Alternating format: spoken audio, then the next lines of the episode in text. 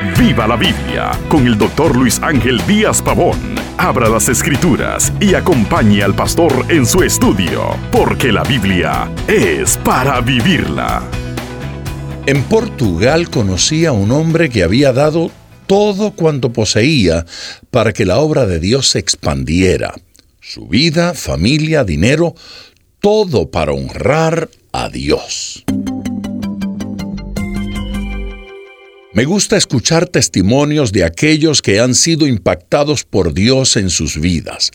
Me gozo con los que aman tanto al Señor que no escatiman para agradecer las bondades de Él en sus vidas.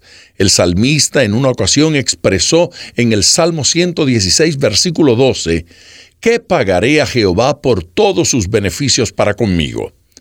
Es un hombre sabio el que reconoce que Dios le ha bendecido grandemente. Sentir que nada de lo que haga podrá pagar lo que Él ha hecho por usted le hace una persona agradecida. Y ser agradecido es una forma de honrar a Dios y reconocerle en nuestra vida.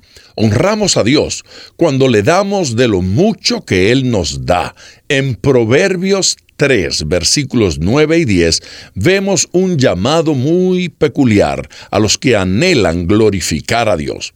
Honra a Jehová con tus bienes y con las primicias de todos tus frutos, y serán llenos tus graneros con abundancia, y tus lagares rebosarán de mosto.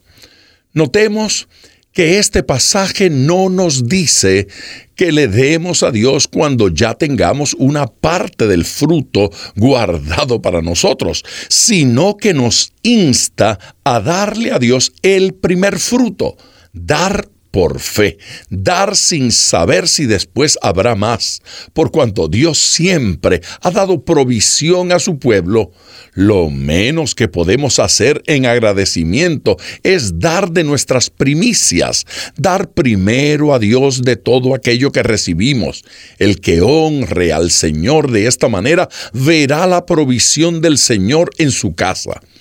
Nuestro manejo del dinero y nuestra generosidad para la obra del Señor habla de cuál es nuestro Dios y dónde está nuestro corazón. En Colosenses capítulo 3 versículo 5 la Biblia afirma, Haced morir pues lo terrenal en vosotros, fornicación, impureza, pasiones desordenadas, malos deseos y avaricia, que es idolatría.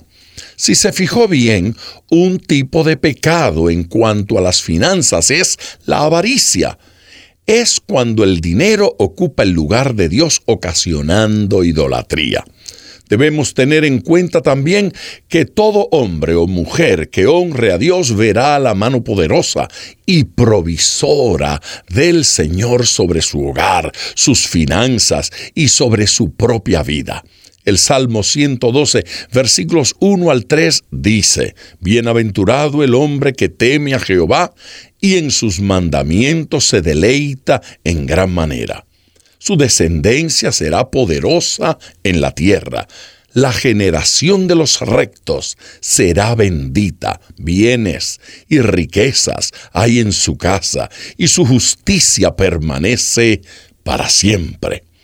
Aquellos que ponen sus finanzas en las manos de Dios tendrán verdadera seguridad financiera. Muchos creen que la seguridad está en los bancos, en la economía del país o en la estabilidad del negocio, pero lo único que no falla es la mano de Dios. Dios honra a los que le honran.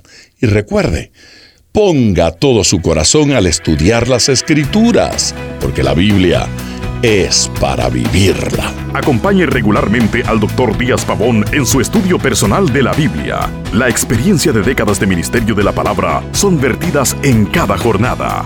Usted puede adquirir copias de esta enseñanza visitando nuestra página web www.diazpavón.com. Esté atento, participe en nuestro próximo estudio y viva la Biblia.